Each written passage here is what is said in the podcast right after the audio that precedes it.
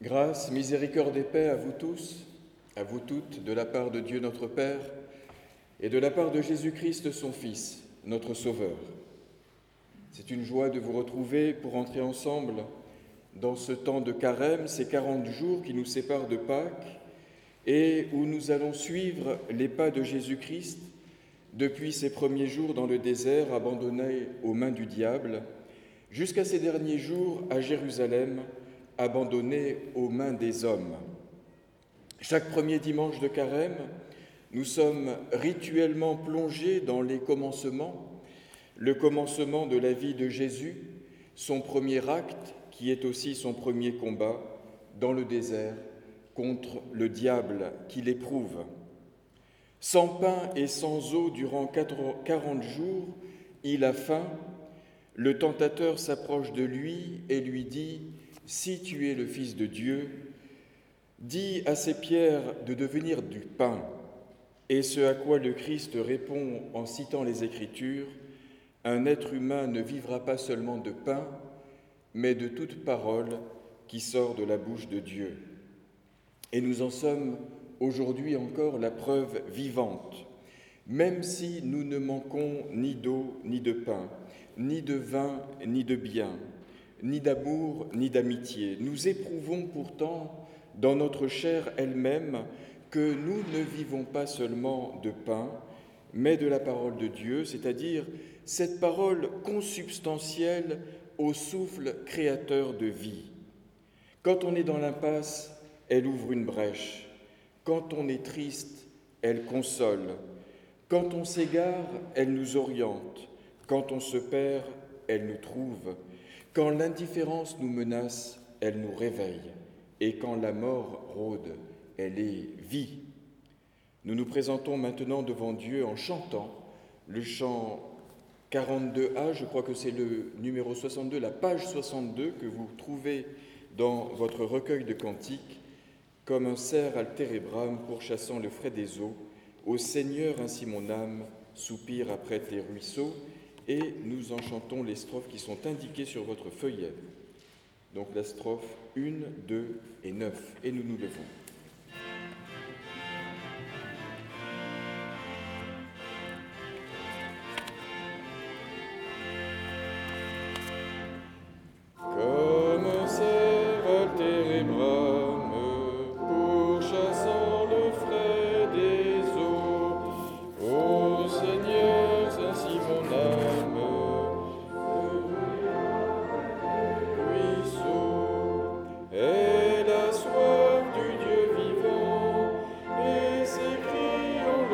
Entrer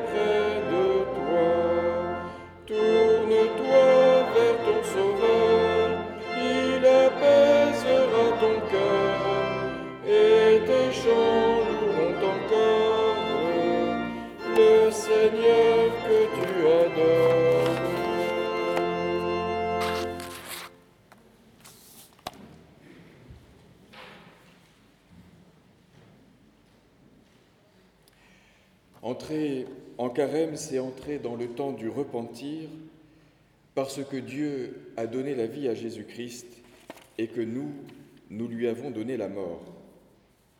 L'expression biblique par excellence du repentir est le psaume 51 que David écrivit, mort de honte, après avoir couché avec Bethsabée et commandité l'assassinat de son mari. Et le psaume 51 deviendra dans la tradition de l'Église le Miserere, dont Allegri et Palestrina, entre autres, ont donné d'admirables versions, mais aussi Jean-Sébastien Bach, qu'il a adapté du Stabat Mater de Pergolèse. Jean Calvin en a offert une traduction au XVIe siècle qui ouvrait jusque dans les années 60 du XXe siècle la liturgie du culte réformé, et c'est elle que j'ai choisi de vous relire aujourd'hui. Seigneur Dieu, Père éternel, nous reconnaissons et nous confessons devant ta sainte majesté que nous sommes de pauvres pécheurs enclins au mal, incapables par nous-mêmes de faire le bien. Tous les jours, nous transgressons et de plusieurs manières tes saints commandements. Mais Seigneur, nous en éprouvons une vive douleur et nous nous condamnons, nous et nos vices, avec une vraie repentance. C'est pourquoi nous recourons à ta grâce et te supplions de venir en aide à notre misère. Veuille donc avoir pitié de nous, Dieu très bon, Père miséricordieux, et nous pardonner nos péchés pour l'amour de Jésus-Christ, ton Fils, notre Sauveur. Effaçant nos fautes, accorde-nous aussi et augmente-nous continuellement les grâces de ton Saint-Esprit, afin que, reconnaissant de plus en plus nos transgressions, nous en soyons vivement touchés, nous y renoncions de tout notre cœur, et nous portions des fruits de justice et de sainteté qui te soient agréables par Jésus-Christ, notre Seigneur. Amen. Quand, au début des années 90, notre professeur d'histoire du christianisme, Olivier Facio, nous enseignait Calvin et sa doctrine sur le péché à partir de cette célèbre confession, nous, les étudiants qui avions 20 ans, on riait sous cap. Et on pensait que c'était vraiment de l'histoire, de l'histoire ancienne, une doctrine d'un autre âge, le péché, le sentiment de culpabilité.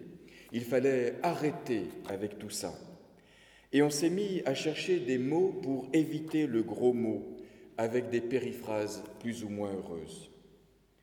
Aujourd'hui, dans les années 20 du 21e siècle, aujourd'hui où vous avez l'impression que plus personne ne se sent coupable de rien, mais victime de tas de choses, je trouve absolument magnifique et tout à fait sain de considérer que le mal ne passe pas seulement chez les autres, mais il me traverse aussi, que le mal peut passer par moi, peut me traverser, qu'il m'appartient d'en prendre conscience, de le confesser humblement et sincèrement de demander pardon à Dieu et de lui demander de nous faire grâce.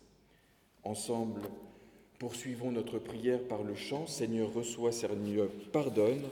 C'est le cantique 62-79 dont nous chantons les strophes 1, 2 et 4.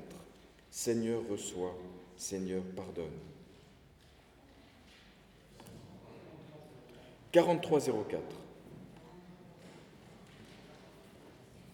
Les, les numéros sont indiqués, je crois, les numéros de page sont indiqués quelque part.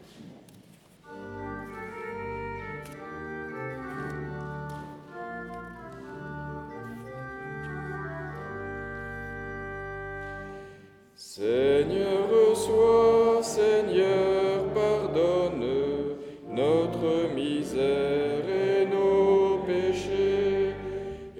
ce pardon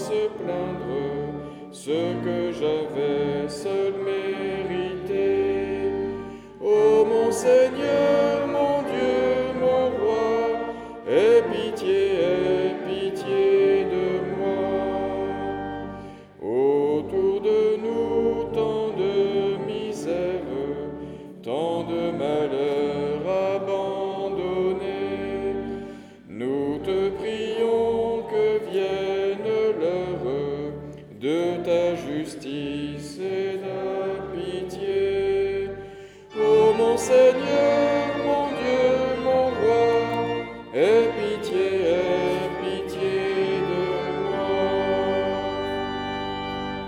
Et nous restons debout pour entendre les paroles de grâce. C'est par la grâce que vous êtes sauvés par le moyen de la foi. Cela ne vient pas de vous, c'est le don de Dieu.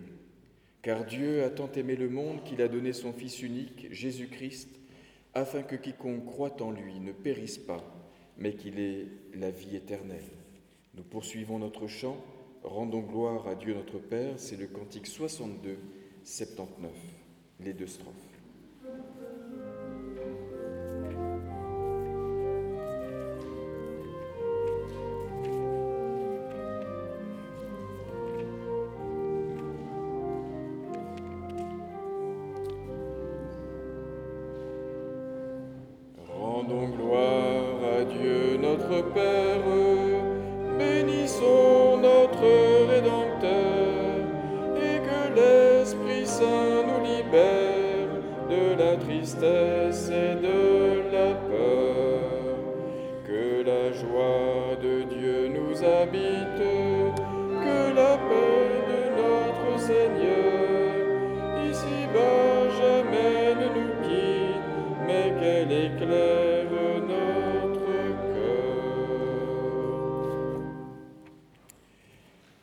Qui nous conduit maintenant dans la lecture des Écritures.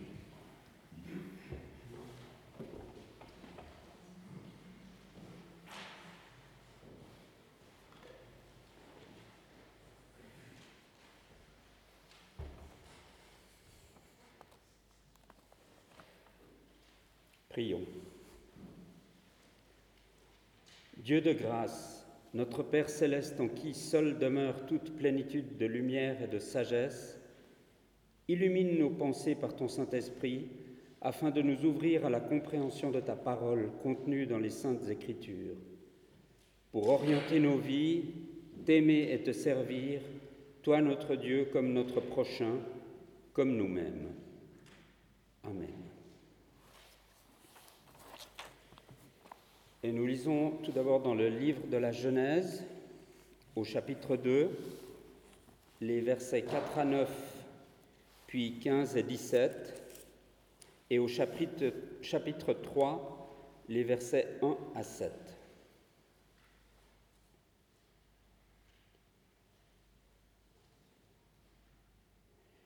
L'Éternel Dieu forma l'homme de la poussière de la terre. Il souffla dans ses narines un souffle de vie et l'homme devint une âme vivante. Puis l'Éternel Dieu planta un jardin en Éden du côté de l'Orient, et il y mit l'homme qu'il avait formé.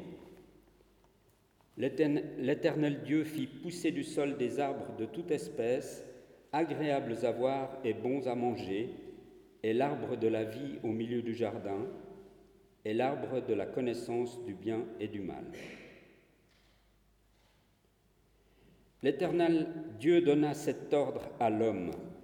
Tu pourras manger de tous les arbres du jardin, mais tu ne mangeras pas de l'arbre de la connaissance du bien et du mal, car le jour où tu en mangeras, tu mourras certainement. Le serpent était le plus rusé de tous les animaux des champs que l'Éternel Dieu avait fait. Il dit à la femme, Dieu a-t-il réellement dit, vous ne mangerez pas de tous les arbres du jardin? La femme répondit au serpent, Nous mangeons du fruit des arbres du jardin. Mais quant au fruit de l'arbre qui est au milieu du jardin, Dieu a dit, Vous n'en mangerez point et vous n'y toucherez point, de peur que vous ne mouriez. Alors le serpent dit à la femme, Vous ne mourrez point, mais Dieu sait que, le jour où vous en mangerez, vos yeux s'ouvriront et que vous serez comme Dieu, connaissant le bien et le mal. La femme vit que l'arbre était bon à manger et agréable à la vue, et qu'il était précieux pour ouvrir l'intelligence. Elle prit de son fruit et en mangea. Elle en donna aussi à son mari qui était auprès d'elle, et il en mangea. Les yeux de l'un et de l'autre s'ouvrirent. Ils connurent qu'ils étaient nus, et ayant cousu des feuilles de figuier, ils s'en firent des ceintures. Alors ils entendirent la voix de l'Éternel Dieu qui parcouraient le jardin vers le soir, et l'homme et sa femme se cachèrent loin de la face de l'Éternel Dieu, au milieu des arbres du jardin. Et nous lisons dans l'évangile de Matthieu, au chapitre 4, les versets 1 à 11.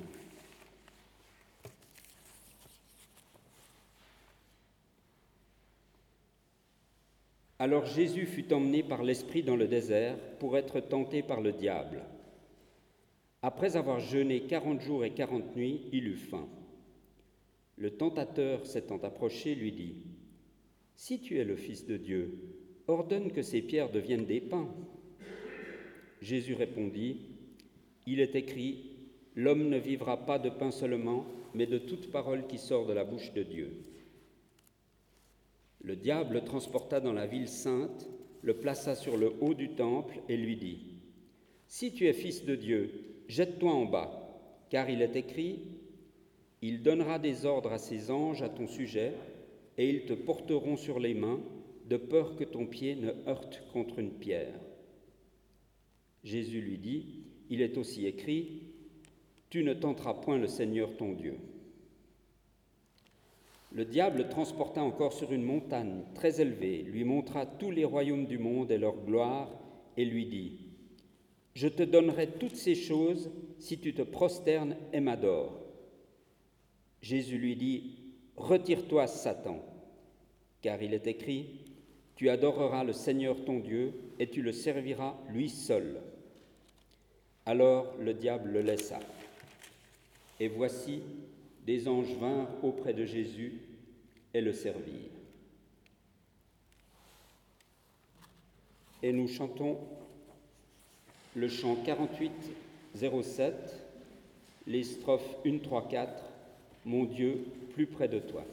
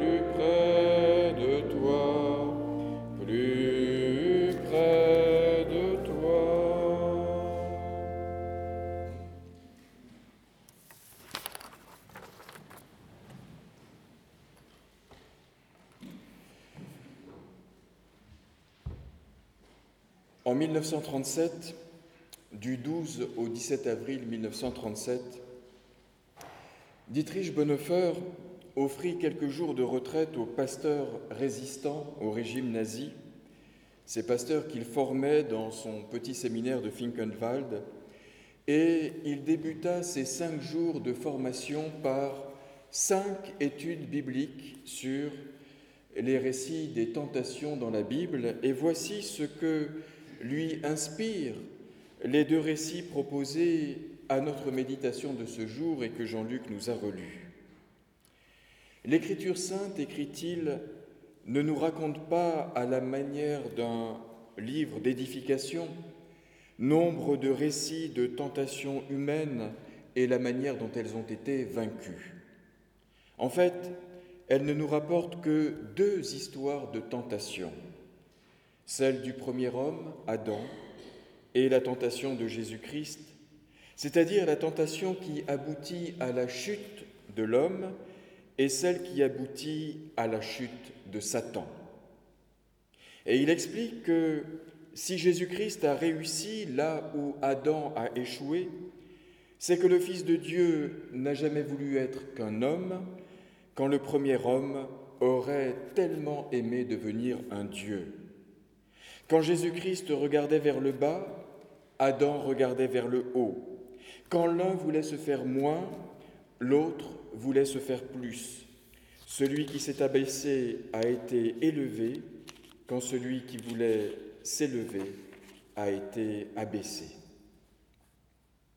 Dietrich Bonhoeffer écrivait à une époque où Hitler aiguisait ses armes, et nul doute que Bonhoeffer pensait à la situation de l'Allemagne des années 30 quand il méditait sur le récit des tentations de toute puissance.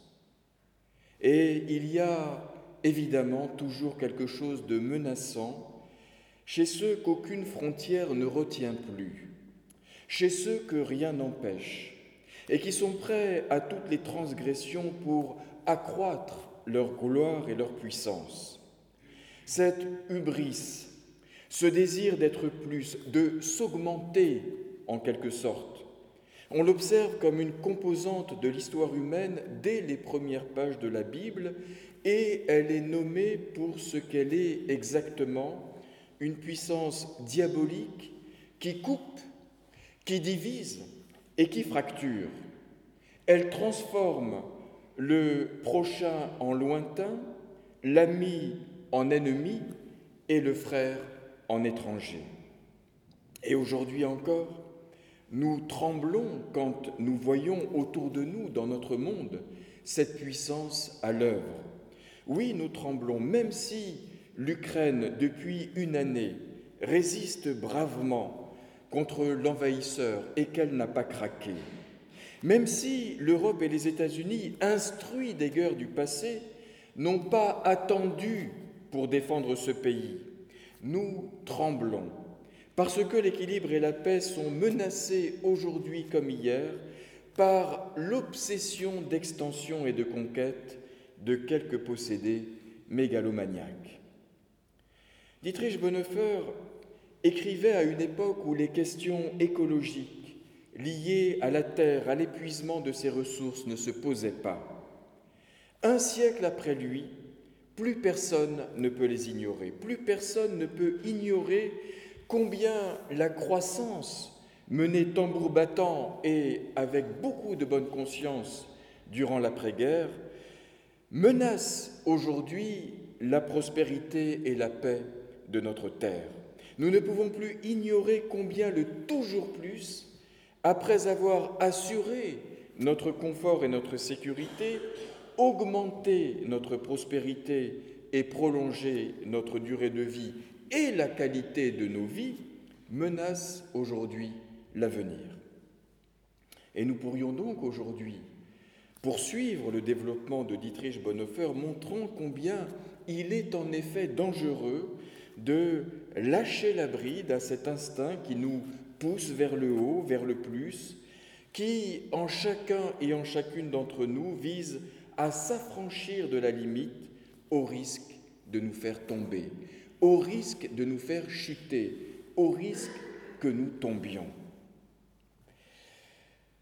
Mais ces deux récits de la tentation ouvre aussi d'autres pistes de réflexion. D'une part, parce que le petit peuple de la Bible est l'exemple archétypique du peuple qui aura su repousser les limites, qui aura su repousser ses propres limites, mais aussi les limites de la connaissance et de toute connaissance.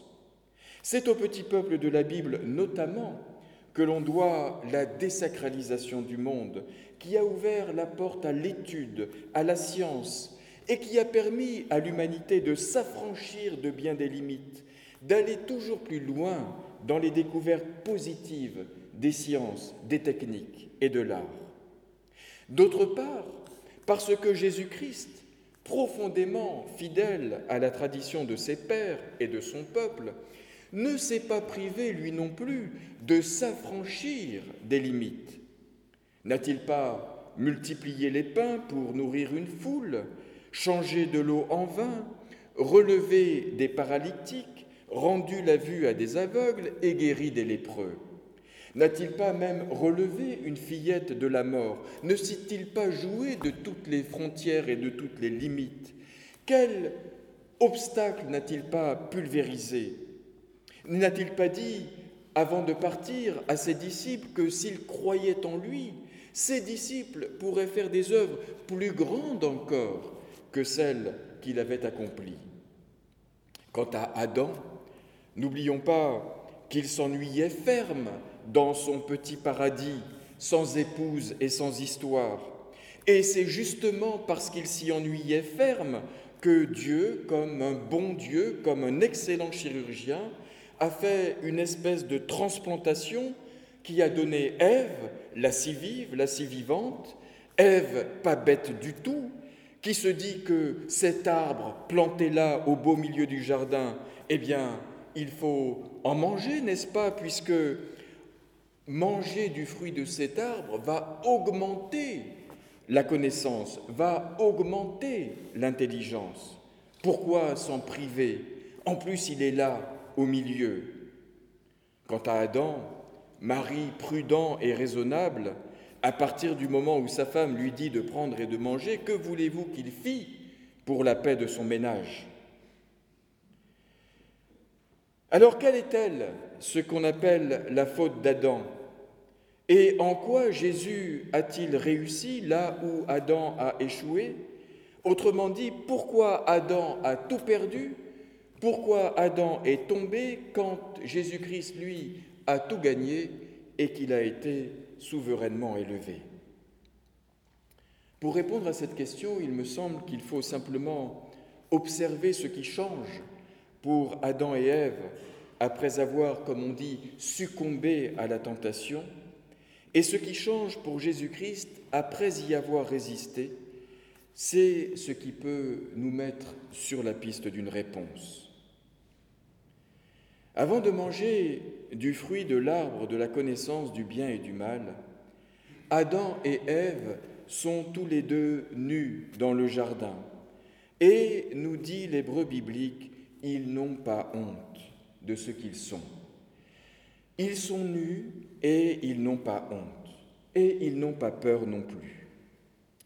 Ignorant à la fois la crainte et la culpabilité, leur nudité c'est-à-dire leur vulnérabilité, peut-être aussi leur pauvreté, ne leur pose aucun problème. Ils ne voient pas le problème. Ils sont bien. Après avoir mangé du fruit, leurs yeux s'ouvrent, nous dit l'hébreu biblique. Et qu'est-ce qu'ils découvrent quand leurs yeux s'ouvrent? Ils découvrent, c'est leur première connaissance, qu'ils sont nus. C'est le premier fruit de la connaissance qu'ils acquièrent. Ils se découvrent tout nus. En ont-ils honte? En ont-ils peur? On ne sait pas. Mais les voilà qui se mettent à bricoler des pagnes. Et quand ils entendent la voix de Dieu, voilà qu'ils se cachent. Alors, ont-ils honte Honte de leur nudité? Ont-ils peur peur de ce monde dans lequel ils se découvrent étrangers, dans lequel ils se découvrent aussi démunis, vulnérables, peur d'eux-mêmes et peur de Dieu, Peur pour leur présent et peur pour leur avenir, peur pour cet univers qui leur devient hostile? Voici, en quelque sorte, comment, sans que le monde change du tout autour d'eux, leur paradis s'est transformé en enfer par une simple question de regard. Le monde autour d'eux n'a pas changé, mais c'est le regard qu'ils portent sur leur monde qui a changé. Ils ne voient plus tout ce qu'il y a autour d'eux, ils voient plus tout ce qui leur manque. Ils ne voient plus l'abondance autour, ils découvrent qu'ils sont tout nus et ils ont peur. C'est ce que appelle tomber de haut. Jésus, lui, n'est pas dans le jardin, il est dans le désert. Et au bout de quarante jours, sans manger, sans boire, il crève de faim. Il est nu, il n'a pas honte. Il est vulnérable, il n'a pas peur. Il a faim, alors il mange. C'est-à-dire, il ouvre les Écritures, qui sont pour lui paroles de vie. Il s'en remet à Dieu, même s'il n'y a au milieu de ce désert pas d'autre signe de sa présence que sa parole, sa parole plantée en lui. Et donc, quand Adam s'empare, Jésus-Christ s'abandonne. Quand Adam veut prendre, Jésus reçoit. Et quand Adam tombe, Jésus-Christ se lève. Et je crois très profondément que en nous aussi, quand Adam tombe, Jésus-Christ se lève.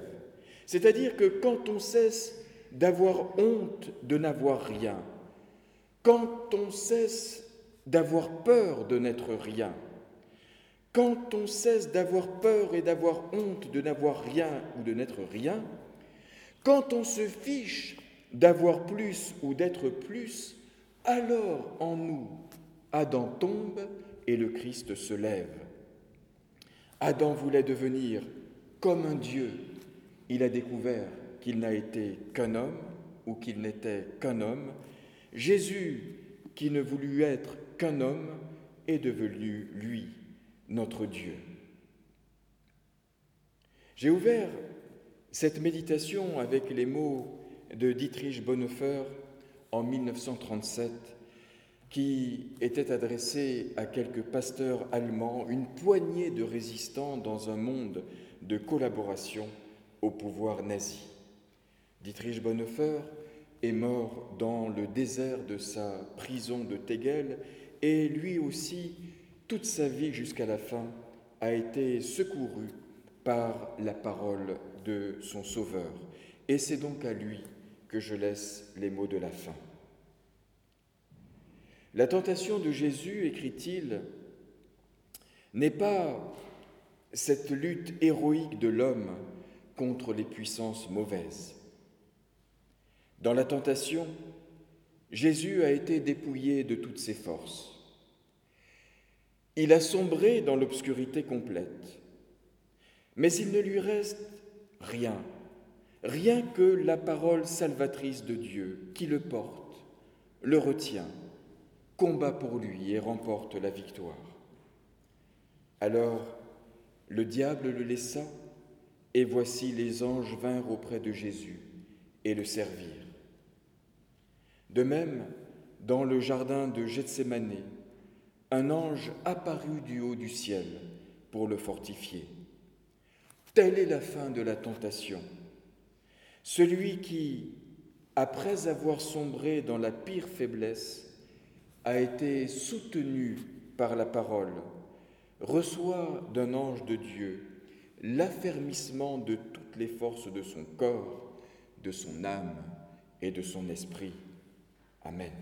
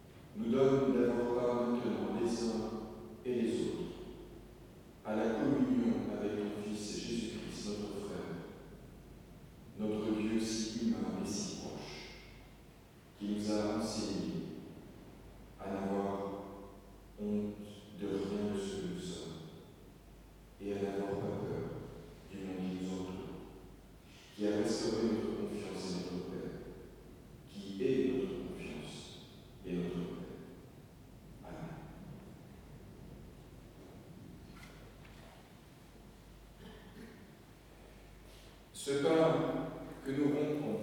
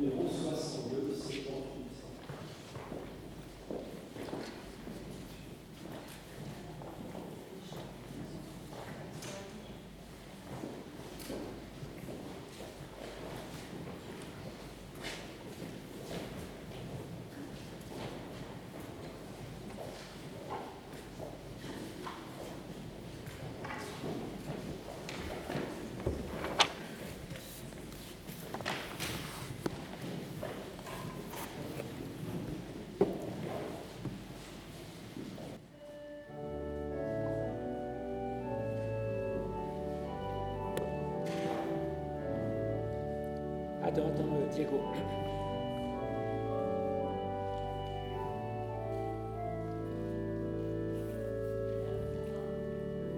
Donc c'est le chant, le chant 62-78. Alors euh, Emmanuel nous propose de prendre les strophes 1, 2 et 5 maintenant, pendant qu'il y aura l'offrande. Euh, c'est aussi un, acte liturgique, c'est-à-dire qu'effectivement, on a le droit de faire des dons à l'Église, ce qui est assez utile pour payer l'électricité et puis les pasteurs. Mais là, c'est un acte liturgique qui permet de remettre notre existence en perspective, et c'est donc une partie du culte. Et c'est avec euh, ce chant que nous pourrons avoir l'offrande. Après la bénédiction, eh bien, nous garderons euh, les deux dernières strophes, en fait, 7 et 8, pour chanter après la bénédiction. Et puis ensuite, comme cette bénédiction est aussi un envoi en mission, eh bien, pendant le jeu d'orgue, nous pourrons déjà nous approcher, soit de la sortie, si vous le désirez, porter l'Évangile dans le monde, soit pour un moment de partage fraternel autour de la table que nous avons mis à l'intérieur du temple pour nous protéger de la bise. Alors un grand merci à Emmanuel pour sa prédication tout à fait euh, inspirante, touchante. Et donc euh, nous sommes maintenant dans cette euh, prière, demeure par ta grâce, les strophes 1, 2 et 5.